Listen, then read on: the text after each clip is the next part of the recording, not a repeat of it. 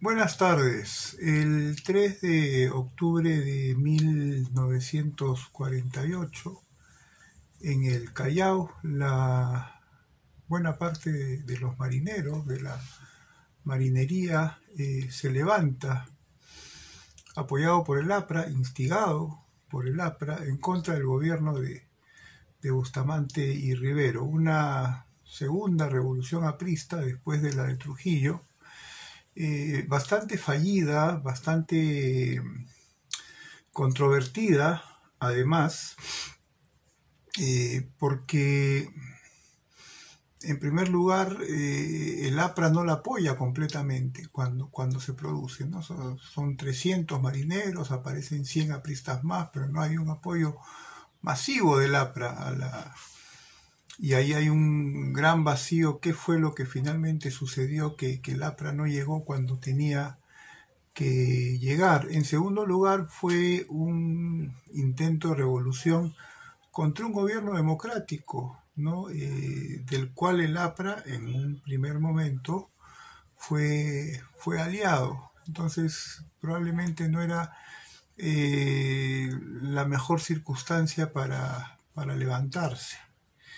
Eh, la consecuencia de esta, de esta fallida revolución, consecuencia entre, comida, entre comillas, porque no me gusta validar golpes de Estado, es que Odría se hizo del poder eh, semanas después, a fines de octubre de, de ese año, e iniciamos otra larga dictadura más en la historia del Perú, el ochenio de Odría, tal vez la más implacable y represiva junto con la de Sánchez Cerro.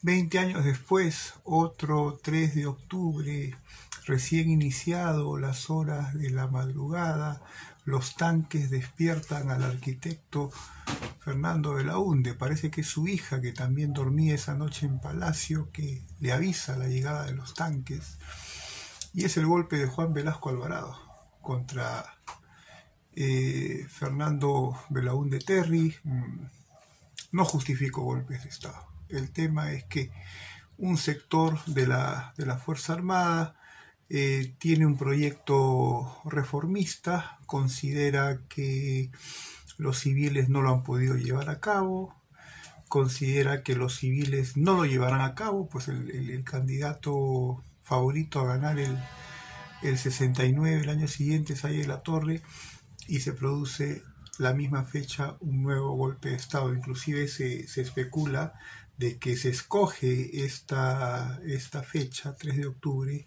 en revancha, en respuesta a la revolución aprista del 3 de octubre del 48. No voy a hablar de las reformas de Velasco, no es eh, la intención de esta videocolumna, pero sí más bien mencionar las interrupciones al orden democrático, el difícil siglo XX en la construcción de una institucionalidad democrática, situación que seguimos pagando hasta el día de hoy. Los militares con Velasco, con Odría se quedaron ocho años, con Velasco se quedaron doce años más y todavía nos tocaría el decenio de Alberto Fujimori, que no tenía que ser eh, militar para así serlo su dictadura. Y de esta manera no construimos hasta ahora una cultura democrática y no, y no gozamos hasta ahora de una eh, partidocracia, como es evidente en el Congreso de la República. Creo que por hechos históricos como estos, por la gran inestabilidad política, por la renuencia de la oligarquía y del ejército a abrir el espacio político a la democracia, es que hoy día seguimos sumidos en el corazón de las tinieblas, como en el 3 de octubre del 48 y el 3 de octubre de 1968. Nos vemos en su próxima edición de El corazón de las tinieblas. Hasta luego.